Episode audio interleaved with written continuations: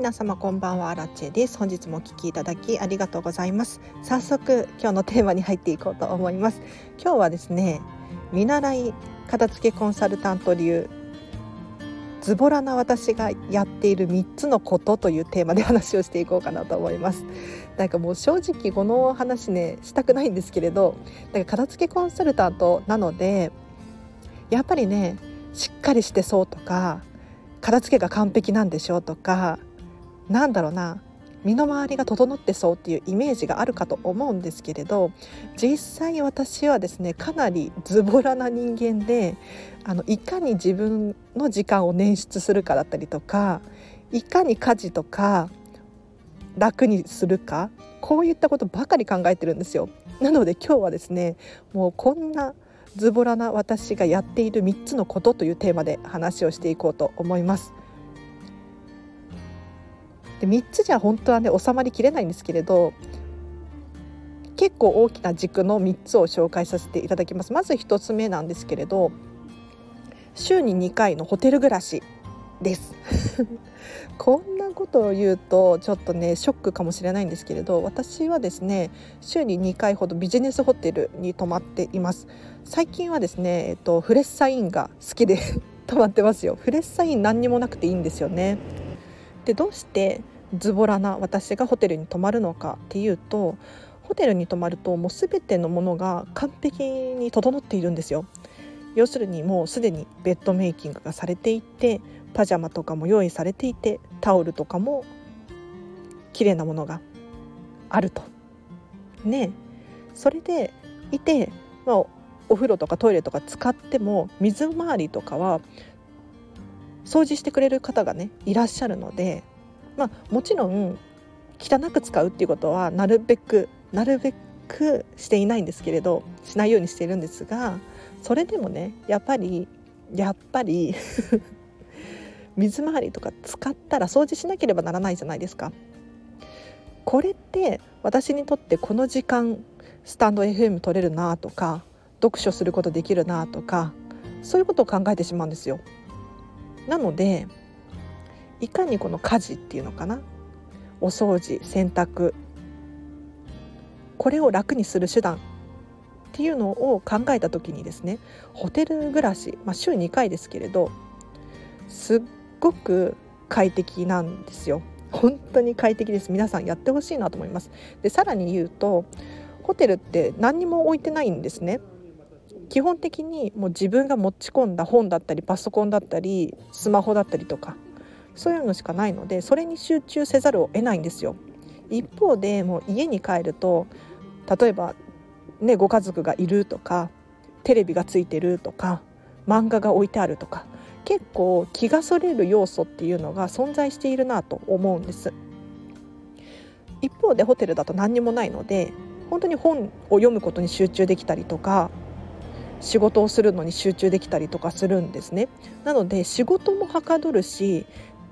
洗濯物とか管理しなければならないものの量が減るし本当に楽になれるんですよね。でそれでいて今は結構安いですよ。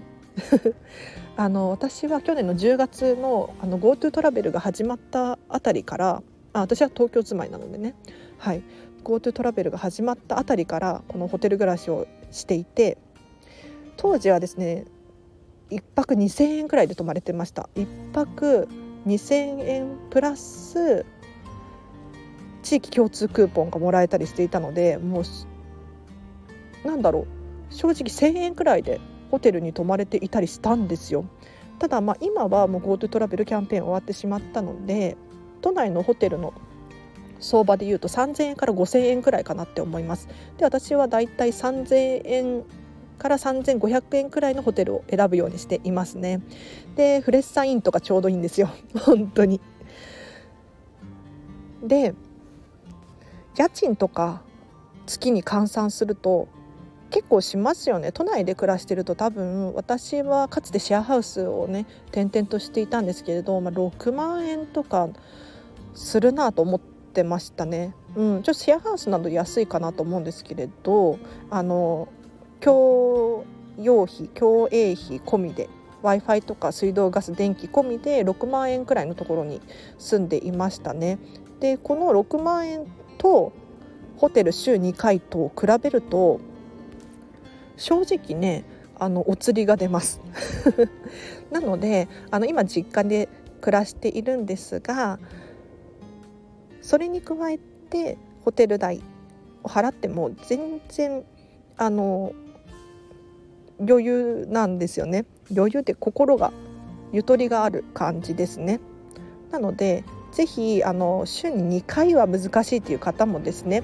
手を抜くために息抜きのためにですね月に1回でもホテルに行ってみるのをおすすめします。はい、なんか例えばスターバックスとかで仕事してるよっていう方いらっしゃったらコーヒー1杯で多分2時間くらいしかいられないと思うんですよ。でフラペチーノとか頼むと結構するじゃないですか。一方でホテルだともう仕事もめちゃめちゃはかどるしで滞在時間でいうとかなり長いんですよね。多分だいたい15時チェックインで10時とか11時チェックアウトのところが多いんですけれどそれだけでも多分19時間とかいられるんで3500円でこれだけ滞在時間が長かったらあのカフェで仕事するよりも全然コスパいいと思うんですよ。なので ぜひねあの代替え案としておすすめです。でズボラな私がやっている3つのこと2つ目なんですけれど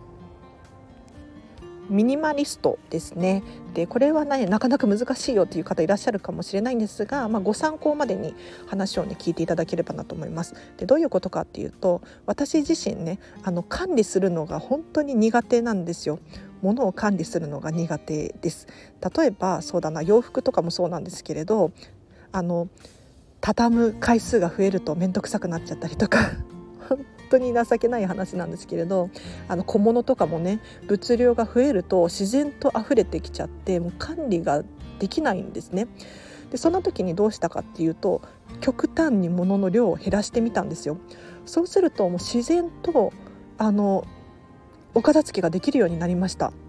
こんなに管理ができない私でもどこに何が何個あるのかっていうのをちゃんと理解することができるようになったんですね。なのでお片付けができないっていう方の中ではですねおそらくご自身が管理できるものの量を超えてしまっている可能性があるんです。なのでしっかりとご自身が何が何個あることが心地よくってこれくらいの物量ならしっかり管理することができるっていうものをですね見極めていただくといいかもしれないです。これはですねもう本当に個人差があって例えばそうだな持っている時間要するに一つのものにかけられる時間だったりとかあとはお金だったりとかそうだなスペースの問題っていうのもありますよね。なのでそれによってはですね人によりけりなんですがそんな中でもですねやはり自分にとっての適正な量を見極めていただくことによっててすっごく管理がしやすくなりますので、まあ、私みたいに極端にね物の量を減らすミニマリストになるっていうのも一つの手だと思います。うん、あのミニマリストになると本当に管理コストがぐっと下がるんですよ。例えばお買い物に行く回数が減ったりとか洋服を畳む回数も減ったりとかあとはそうだなストックをしておく個数が減るのでスペースが空いたりとかあとはお金が浮きますね。うん、物の量が少ないので必然的にお金が浮きます。もう本当になんだクリーニング屋さんに行く時間とか面倒くさいじゃないですかもう正直スーパーに行ってね何を買おうかなと 今日の夜ご飯何にしようかなって考える時間が本当にあのもったいないなって思っていてどうやって減らすことができるだろうって考えた末にですね買わなければいいんだって思ったんですよ。もう本当にだから例えば外食をメインにしてみたりとかホテル住まいにしてみたりとか、まあ、外食といっても私はサイゼリヤが好きでねサイゼリヤはね片付けがね完璧なので大好きなんですよ 一方でなんかスカイラークグループかな。あそこはね私は苦手で情報が多いんですね。広告が多すぎて苦手なんですよ。一方でサイゼリアだとねもう自社の広告しか置いてないのでうんすっきりしてますね。はい。ということで私がやっているズボラな私がやっている3つのこと最後はですねシェアできるもの。シェアできるものをとにかく利用してみるっていうのがおすすめです。でこれどういうことかというと私はかつてシェアハウスを転々としていて今はですねちょっと収入が飲食店で働いてるので不安定なので実家に戻ってるんですけれどかつてはもう56年6年くらいかなあのシェアハウスを転々としていたんです。でどうしてシェアハウスを転々としていたのかっていうとシェアハウスだともう私が管理するものっていうのは自分の自室のみなんですよ。要するに共有のエリア。キッチンだったりトイレお風呂っていうのは管理しなくていいんですねなのでお風呂掃除もしなくていいし 本当にズボラで申し訳ないんですけれど、えっと、洗濯機のね中のカビ取りとかもしなくていいしなんだろうな食器を買ったりとかフライパン買ったり電子レンジ買ったりっていうこともしなくていいんですね。なので本当に管理コストがぐっと抑えられるんです。だってあの一人暮らしをするとなるともう家電をまず買い揃えないといけないし家具も買い揃えないといけないしでお金かかるじゃないですか。でそれに加えて時間もかかるんですよ。選ぶ選ばないっていうね選択。それから水道光熱費の設定だったりとか w i f i の開通だったりとかもう本当に管理コストかかりまくり一方でシェアハウスだと敷金礼金とかかからないところも多いですしもう契約してすぐに入居できたりとかで毎月更新だったりとかするので一人暮らしのお家だと2年更新とか多いじゃないですか。もうそうじゃなくってシェアハウス出たいと思ったらもう翌月から出れたりするんですよね。なので本当に快適に過ごせていました。で他にもシェアできるものってたくさんあって例えばレンタルの自転車シェアサイクルみたいなのありますよねシティサイクルか。よくコンビニの前なんかにね、まあ、都内なので置いてあるんですけれどこのレンタル自転車はですね30分150円プラス消費税みたいな感じで使えるんです。でしかも電動自転車なんですよなんか電動自転車自分で買うとなると、うん、結構高いじゃないですか10万円以上しますよね。でそれを買うお金が浮いたりさらに言うともう管理されてるので空気を入れるとか電池を充電するとかそういった手間を必要としないので本当に楽ちんだなと思いますでもちろんね毎日使うっていう方は自分で買っちゃった方が安いかもしれないんですけれど時々使う程度だったらあの自転車を買わずに毎回ね綺麗な自転車に乗ることができていいなと思います。他にもですね私はジムに通ってるんですけれどそれもね一つの手段かなと思うんです。で家でね筋トレをしたりとかしようものならやっぱり筋トレグッズ買わなきゃいけないし、まあ、買わなくてもできるかもしれないんですけれど何て言うのかなそれ専用のスペースが必要だったりとか、うん、すると思うんですよ。ある程度ねコストがかかると思うんですけれどジムに通うとですねもうあらありとあらゆる道具が揃っていて私はランニングマシン大好きなので、まあ、ウォーキングですけど ウォーキングしていますが、ね、ランニングマシン買うことしないじゃないですか。でその他筋トレマシンが揃ってるわけですよ。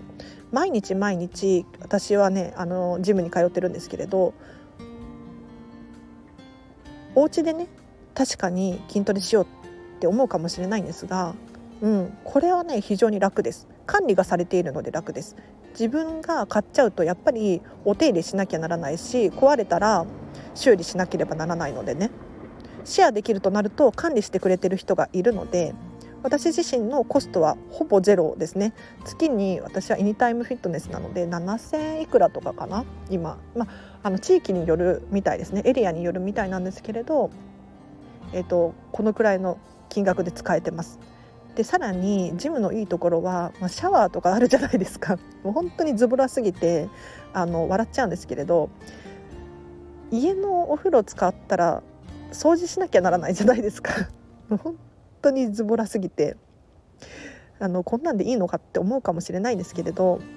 多かれ少なかれね皆さん自分の時間をどうにかこうにか増やしたいと思うと思いますしいかに家事が楽になるか。だってかつては洗濯機だってなかったわけですよ。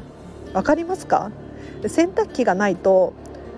洗濯手で洗わなければならないのでなんかどうやら一日中洗濯をしてなきゃならないみたいな現象が起こるらしいんです。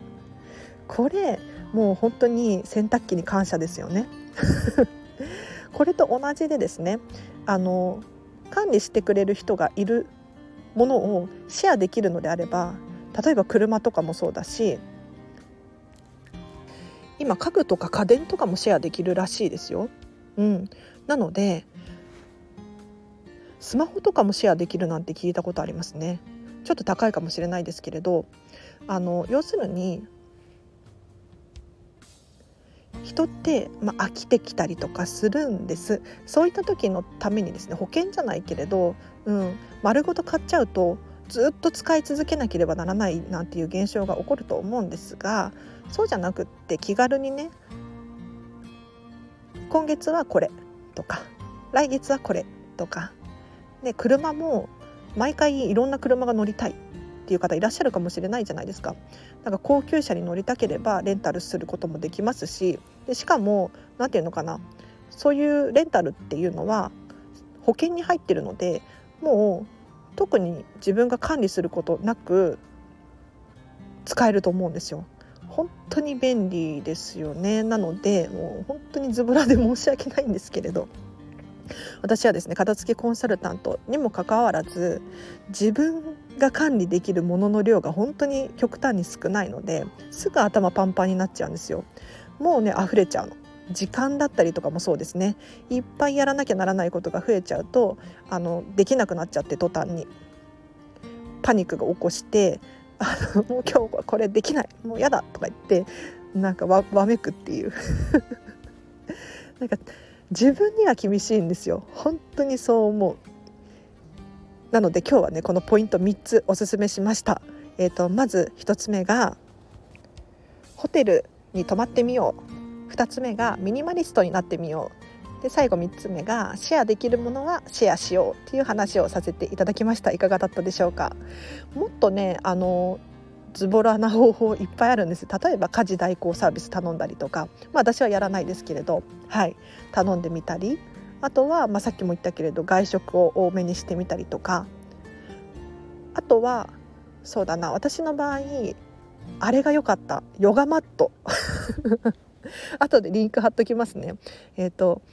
ヨガマットで寝てるんです。布団の代わりに。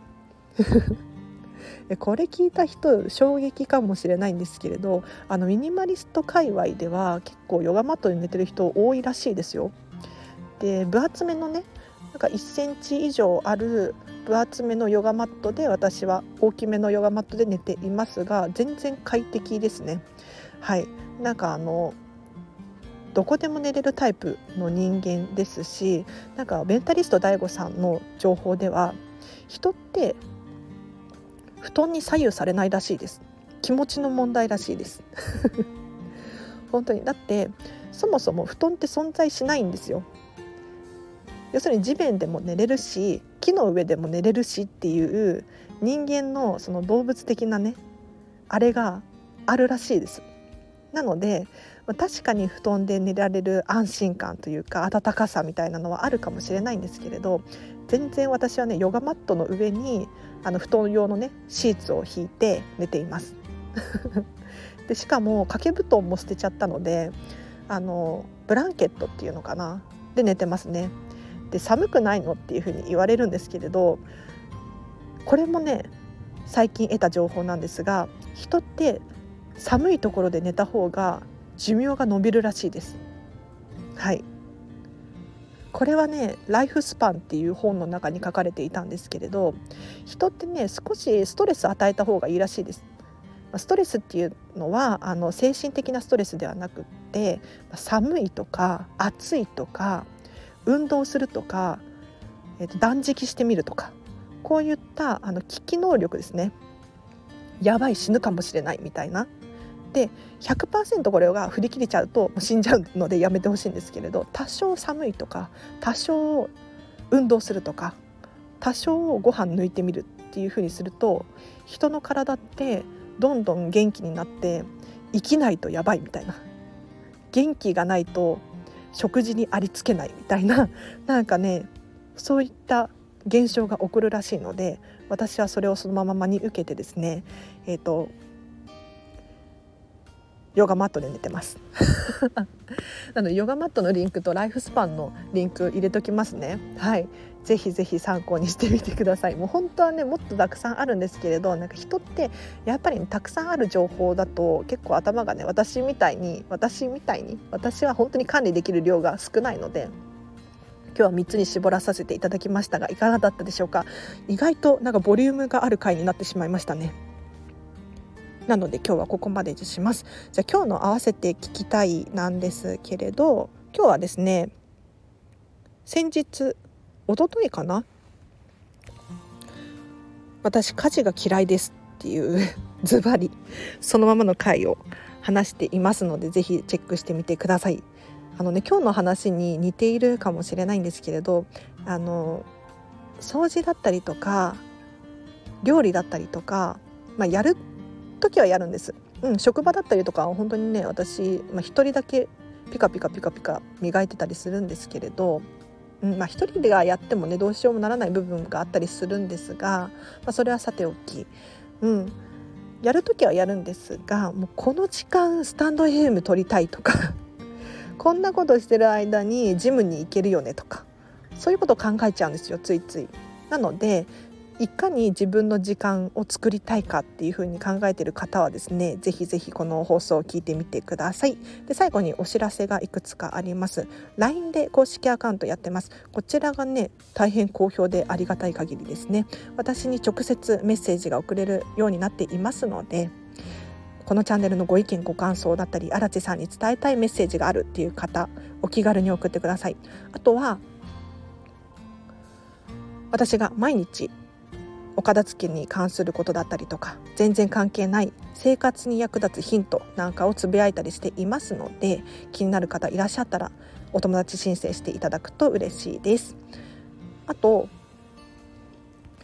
お片付けのモニターさんを募集しております。えっ、と私は見習いこんまり流片付けコンサルタントなので、えっ、とお片付けの経験値を上げなければならないんです。でそんな中お片付けのレッスンを受けてくださるよっていう方がいらっしゃいましたら、えーと、モニターさんとしてレッスン受けてみませんか、うん、というのも、えーと、一応6月には私は正式なこんまり流片付けコンサルタントになる予定なので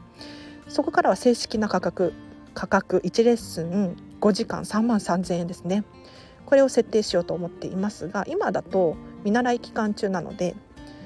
1レッスン5時間8,000円で受け付けております。これね正直めちゃめちゃ安いですよ。うん、で、まあ、プラス東京都大田区からの交通費になってしまうんですがそれでもいいよっていう方いらっしゃったら LINE 公式アカウントでメッセージ送ってみてください。でレターを募集していますので私に聞きたいご質問だったりとか、うん、あのお片付けのレッスンの話でもいいですしお片付け悩んでます。お子様のお片付けどうしたらいいんですかっていう方はですね匿名でもレターでご質問を送れますのでお気軽に送ってみてください。あそうだレター来ていたんだった。答えなきゃいけないですね。はいどんどん答えさせていただきますのでお気軽にレター送ってください。あのなんか無料でこういう配信をしていたりとかえっと LINE 公式アカウントでねお片付けのお悩み答えますなんて言うと怪しいとかって思いません？私だったら思いますねなんか勧誘されるんじゃないかなとか そういうふうに思っちゃうんですけれど本当に全然裏がなくってむしろあのモニターさん募集していますっていう正直な気持ちを伝えていますしさらに言うとあの無料でどうしてやってるのかっていうと私の経験値になるからなんですよね。本当に私が成長するために質問に答えたりとかスタンド FM のネタになったりとかするのでありがたいんですよむしろ。あの無料でネタをね提供してくださる方いらっしゃいましたら送ってください。ありがとうございます。ということで雑談が長くなるとあれなのでここまでにします。今日ね話が長くなっちゃったので本当はね雑談したかったんですけれどというのも今日本当に一日がハッピーで楽しかったのでなんかこんまり流片付けコンサルタントのね仲間とお話できたりとかして楽しかったのでまた明日かなシェアしたいと思います。ではちょっと今日はね車の音とか結構入っちゃったかな。大丈夫ですか？はいありがとうございました。えっとこのチャンネルは見習いこんまり流片付けコンサルタントである私が毎日発信をしているチャンネルでございます。もし気になる方いらっしゃいましたらフォローしていただいてまた明日も会えるととっても嬉しいです。では皆さん明日もハッピーな一日を過ごしましょう。あらちでした。バイバイ。